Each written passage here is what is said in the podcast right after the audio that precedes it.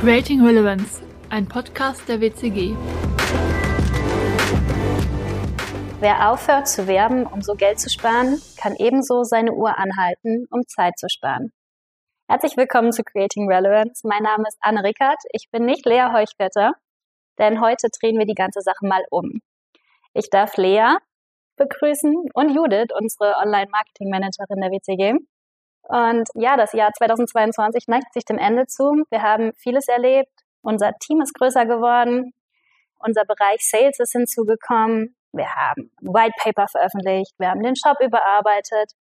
Und ich habe mir gedacht, wir nutzen unseren Podcast auch, um das Jahr mal Revue passieren zu lassen und mich mit euch über unsere Learnings, unsere Erfahrungen aus dem Jahr 2022 zu unterhalten. Ich bin gespannt, was ihr so zu erzählen habt. Ich auch. okay, ich habe eine erste Frage an euch. Wenn ihr Marketing oder unser Marketing von 2022 in einem Wort zusammenfassen müsstet, was wäre es? Wow, das ist eine gute Frage. Vielleicht eine Sache, die euch beschäftigt hat über das Jahr, die ihr mitgenommen habt, die ihr gelernt habt, wo der Fokus drauf gelegt wurde? Na gut, der Fokus liegt ganz klar darauf, Anfragen zu gewinnen. Also Neukundengewinne. Ja, also da legen wir natürlich schon immer sehr den Fokus drauf, aber insbesondere durch die ganzen Herausforderungen der letzten Jahre nach Corona, jetzt mit der Energiekrise, ist das, glaube ich, schon ein Thema, was, was ja nicht nur uns, sondern auch viele unserer Kunden beschäftigt, aber was für uns ein, ein großer Fokus im Marketing ist, war und nächstes Jahr auch sein wird. Ich hätte Videocontent gesagt, dass wir jetzt mit TikTok ja angefangen hatten in dem Jahr, dass das deutlich mehr geworden ist, aber auch bei den Reels stärker geworden sind. Ja, ist doch super. Dann vielleicht direkt die nächste Frage. Ich starte mit Entweder-Oder-Fragen, um vielleicht ein paar Schwerpunktthemen des letzten Jahres einzuleiten. White Paper oder Magazin? Was würdet ihr wählen? Magazin? Kommt ein bisschen darauf an, aus welcher Sicht, aber ich wäre auch fast mehr beim Magazin. Okay. Warum? Das ist jetzt keine Entweder-Oder-Frage. ja, doch, ich finde es schöner, was in der Hand zu haben, wirklich. Also ich lese auch lieber Bücher als irgendwie auf dem Kindle zum Beispiel. Und ich finde es auch besser, das wirklich in der Hand zu haben und zu lesen, als online. Ist es nicht schon längst überholt, was in der Hand zu halten und zu lesen und nicht digital? Eigentlich ja. Wobei ich bin genauso, also am liebsten würde ich mir auch viele Sachen ausdrucken, weil es einfach noch was anderes ist, was ja irgendwie greifbar zu haben. Aber ich hätte es gar nicht so an diesem Thema ausgemacht, sondern ich finde bei beim Magazin, wenn wir es zumindest auf unseres ähm, beziehen, eigentlich so spannend, dass wir so viele verschiedene Themen da einfach drin haben, während man sich halt beim White Paper sehr stark auf ein Thema fokussiert. Das hat natürlich auch seine Vorteile, aber ja, wenn wir das fertig haben ähm, oder auch in der Erstellung, macht das Magazin schon viel Spaß einfach zu entwickeln. Sowohl das White Paper als auch das Magazin haben ja so ein bisschen was mit dem Wissen teilen zu tun. Also wir stellen ja eigentlich unser Wissen, was normalerweise oder beziehungsweise was vor ein paar Jahren wahrscheinlich nur für sich behalten wurde und wir das gar nicht an die Öffentlichkeit weitergeben wollte, als Allgemeingut da, sagen wir es so.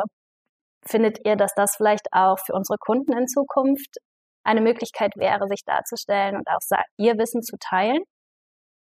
Ja gut, Sharing is Caring. Also die, die Share-Kultur äh, ist ja schon seit einigen Jahren immer mehr im Kommen. Ich meine, wir reden über Carsharing, Fahrradsharing und ich weiß nicht was. Äh, und Wissen ist da ja auch nur ein Teil davon. Und die Zeit ist einfach vorbei, wo man glaubte, Wissen ist Macht, ja. Aber ähm, das Wissen alleine bringt einem halt noch nichts, sondern die Umsetzung ist ja das Thema. Und ich glaube durchaus, dass man nicht nur wir, aber auch unsere Kunden natürlich die Professionalität und Kompetenz einfach durch das Teilen von Wissen verdeutlichen und so auch viel besser auf sich aufmerksam machen ähm, können. Und also wer heute sagt, nee, mein Wissen will ich niemandem zur Verfügung stellen, der wird relativ schnell, glaube ich, ziemlich einsam sein.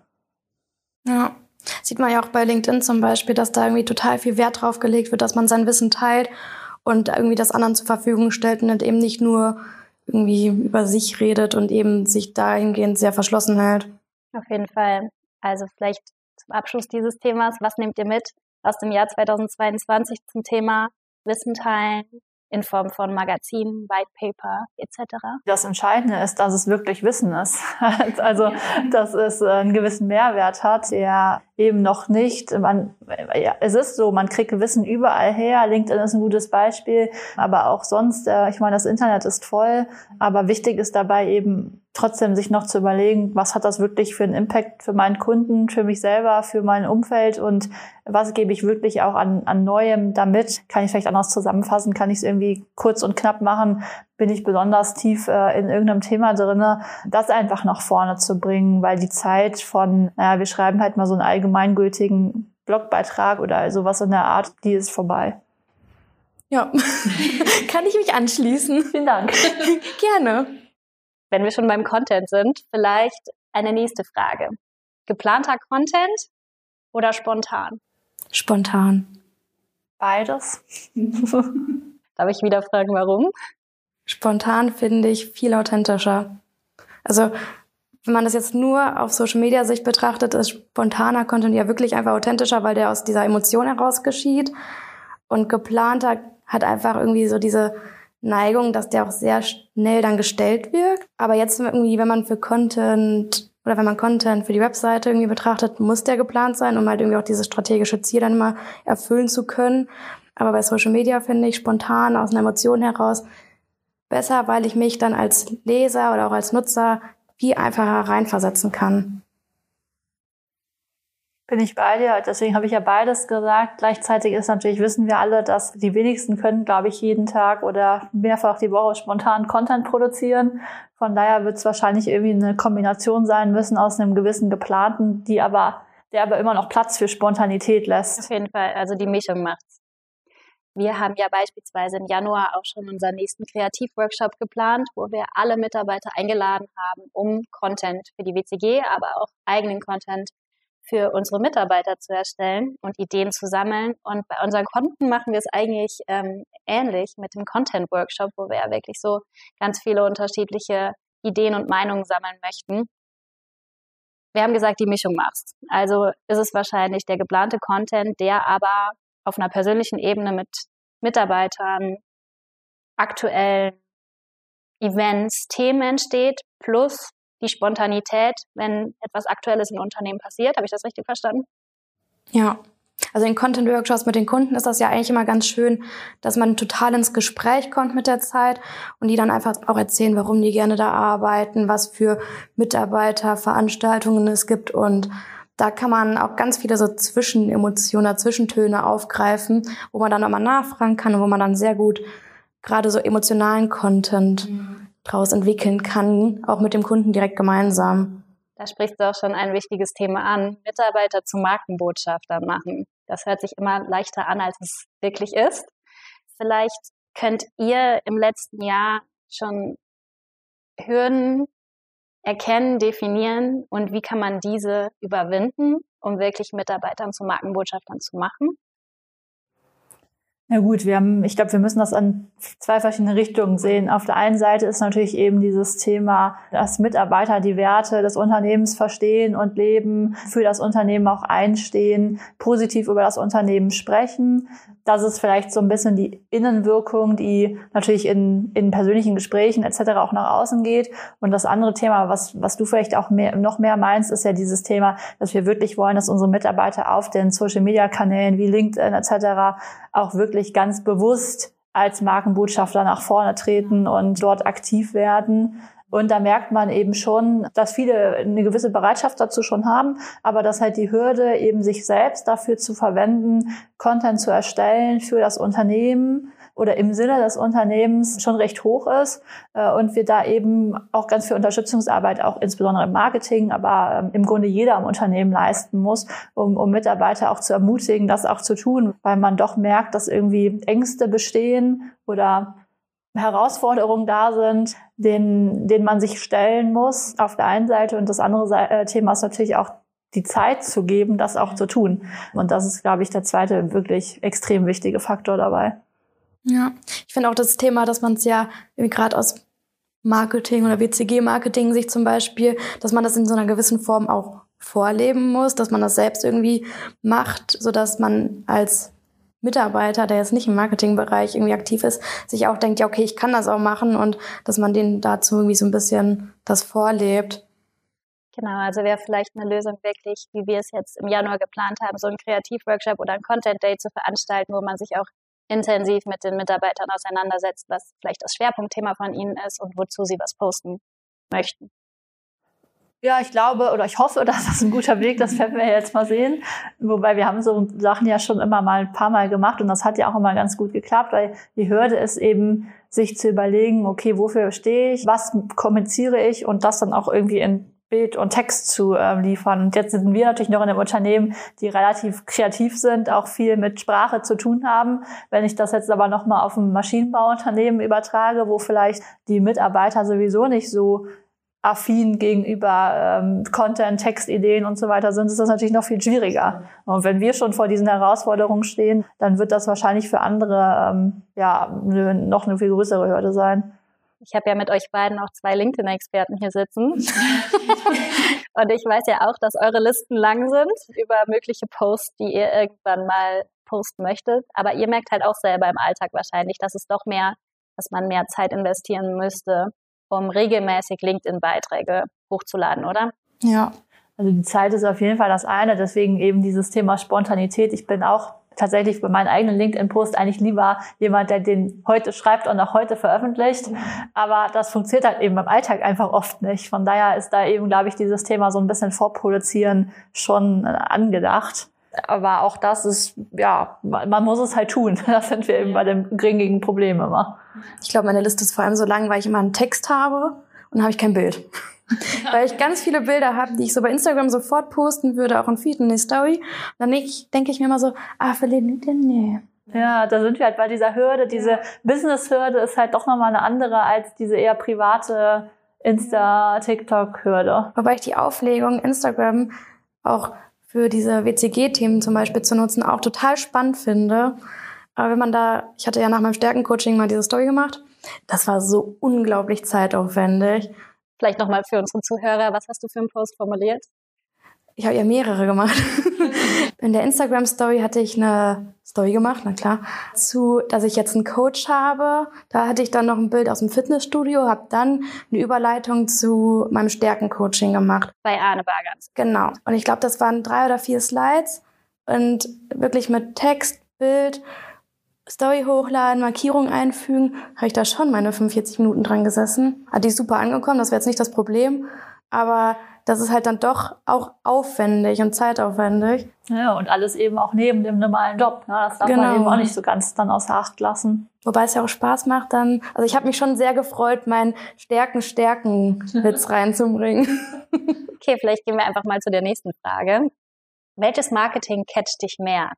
Deutsche Bahn oder Lidl? Deutsche Bahn. Ja, ich glaube auch. Warum? Weil die sehr gut mit dem Thema auch Verspätung, also mit dieser ganzen Kritik, die die ja auch bekommen, gehen die unglaublich gut und sympathisch um. Und es hat sich ja gerade auf diesen Social Media Kanälen diese, dieser ja, Austausch zwischen Deutscher Bahn, Lidl, Aldi, dass die sich da auch irgendwie, ehrlich gesagt, die ganze Zeit gegenseitig ansticheln oder auch markieren, entwickelt. Davon bin ich ein ziemlich großer Fan. Und die Deutsche Bahn hat aber auch die Plakatwerbung mit sehr catchy Sprüchen, dass ich mir die eigentlich immer durchlese. Also sowohl offline als auch online. Ja, das finde ich cool. Können wir vielleicht was davon lernen? Oder unsere Kunden? Ich glaube vor allem das Thema Souveränität. Also einfach eben auch mal über den vielleicht kritischen oder negativen Punkten einfach damit souverän umgehen.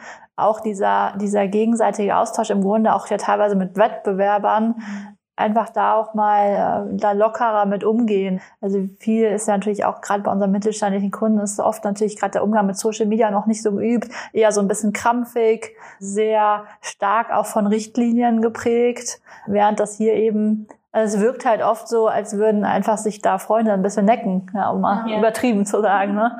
Das ist natürlich schon ganz cool gemacht, gerade für eine jüngere Zielgruppe. Ja, definitiv. Oh, ich mag die Deutsche Bahn. Seitdem bin ich Ultra.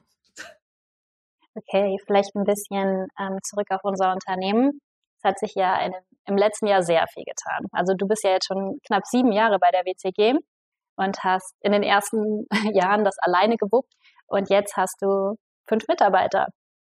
Und es ist nicht nur Marketing, sondern auch der Sales-Bereich hinzugekommen im letzten Jahr. Ja, Wahnsinn. Ne? Also dein Team wächst und wächst.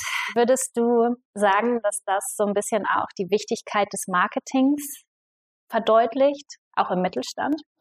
Auf jeden Fall. Also wir sehen immer mehr, ähm, dass es ohne gutes Marketing im Grunde nicht funktioniert. Und äh, es gibt immer mehr Unternehmen, es gibt immer mehr Wettbewerb, auch gerade online. War ja vor vielen oder einigen Jahren ja noch so, dass wir auch viele Kunden hatten, die sagten, na ja, ich brauche eigentlich keine Webseite, weil das ist nicht relevant für, für uns. Das ist, glaube ich, heute gar nicht mehr so. Und man, wenn man eine Webseite auch als eine gewisse Business-Plattform hat, dann kommt man um eine Vermarktung gar nicht mehr drum herum. Und eben dieser Weg, die äh, Assistenz der Geschäftsführung macht eben ein bisschen Marketing, aber damit ist eigentlich die Abrechnung der Reisekosten gemeint, ist, glaube ich, nicht so zielführend. Und wenn ich jetzt was anderes sagen würde, wäre das wahrscheinlich auch komisch. Also für mich ist halt diese Verknüpfung wichtig. Also klar, äh, wenn man Marketing jetzt versteht, als da ist irgendjemand, der schaltet halt irgendwie äh, drei Posts in der Woche, dann kann man sich die Frage stellen, wie wichtig das ist. Aber äh, insbesondere auch mit der Verknüpfung eben mit dem Sales-Bereich, mit dem Vertrieb. Der Weg ändert sich halt. Früher hat der Vertrieb viel früher eingesetzt. Da war das Marketing immer so ein bisschen, die wurden immer ein bisschen belächelt als die, die halt so ein paar PowerPoint-Präsentationen gebastelt haben. Aber heute wissen wir, dass sich einfach Menschen im Internet informieren und erst viel, viel später an den Vertrieb herantreten und dann eigentlich schon mit einem ganz klaren Auftrag und eben nicht mehr in so einer äh, ominösen Wolke, dass ich will vielleicht irgendwas mal irgendwann kaufen. Und von daher hat sich der Stellenwert des Marketings, glaube ich, extrem gedreht. Ja, ich bin neu im Team.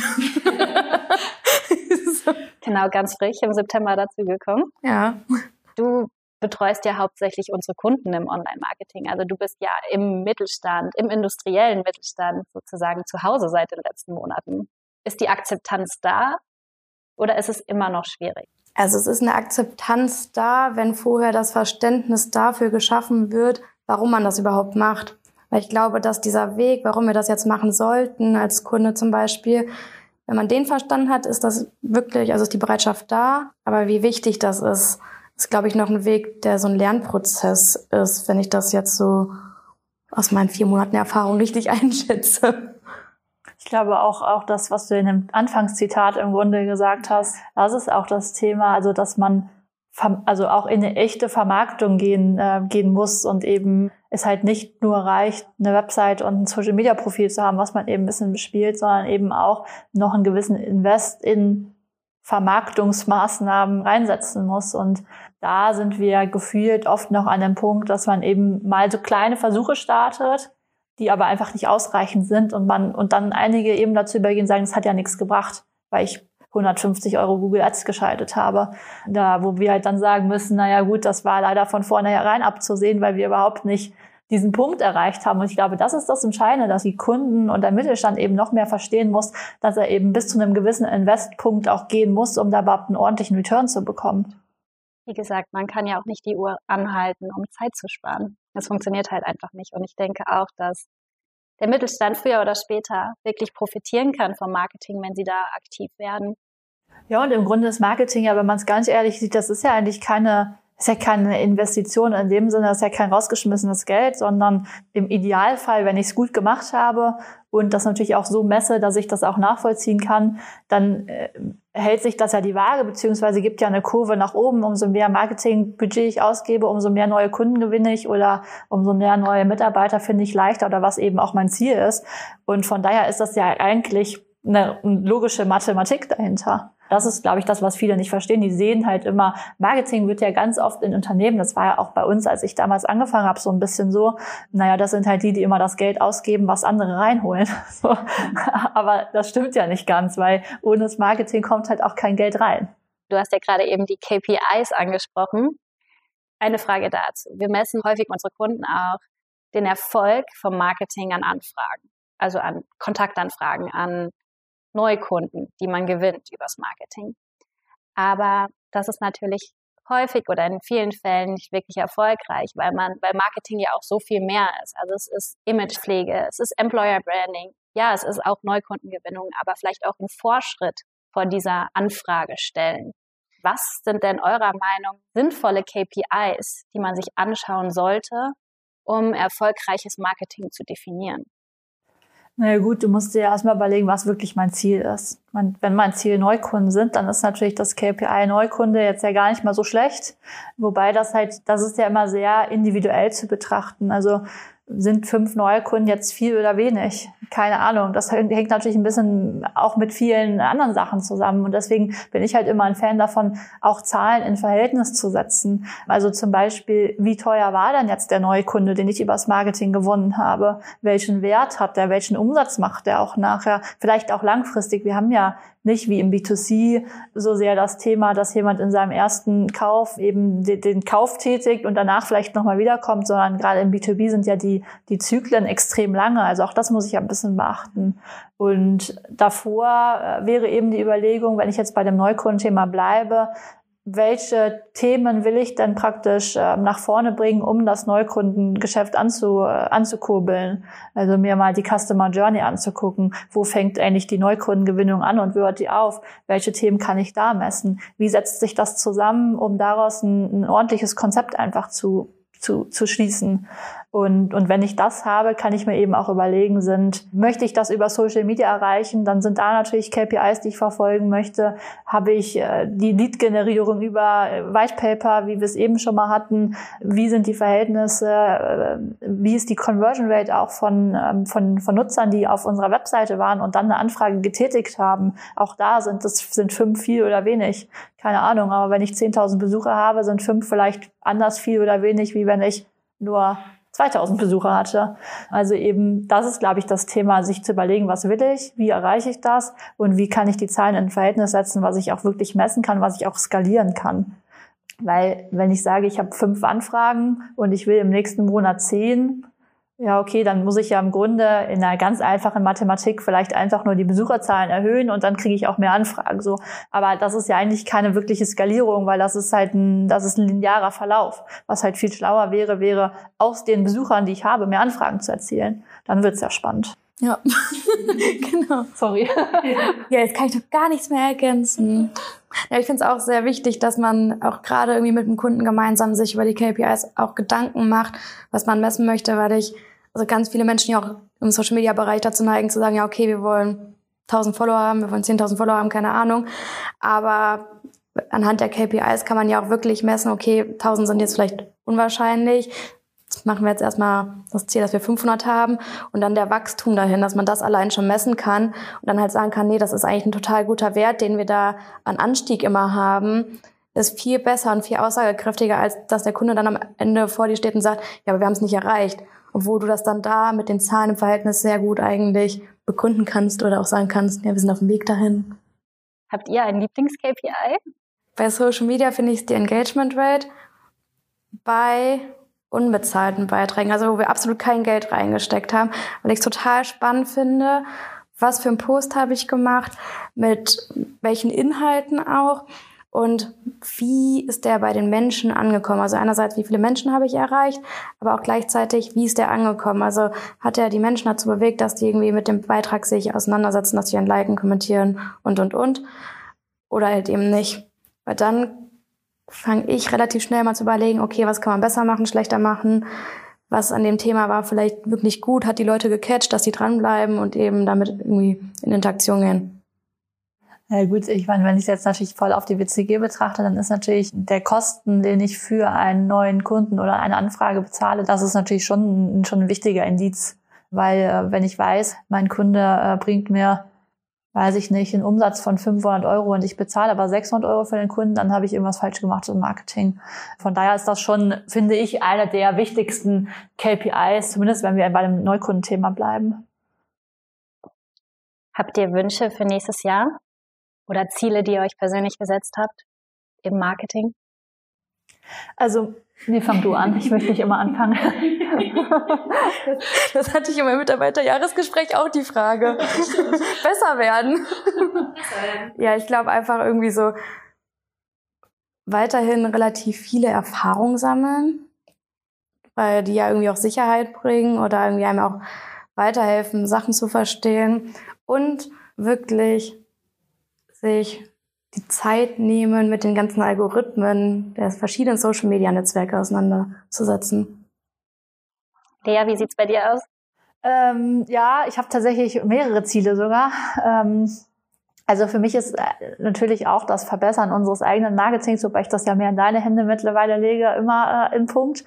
Aber für mich ist auch, also oder ein Ziel ist schon, dass wir auch unsere Kunden ähm, noch mehr motiviert bekommen, sich auch wirklich eine Marketingstrategie zu überlegen, auch eine, eine übergeordnete und eben nicht nur hier ein Stückchen Vermarktung für X und hier ein Stückchen Vermarktung für Y zu machen, sondern sich wirklich einen übergeordneten Plan zu machen. Das finde ich, das wird immer wichtiger und das, glaube ich, hilft auch vielen, auch einfach weiter zu, weiterzukommen.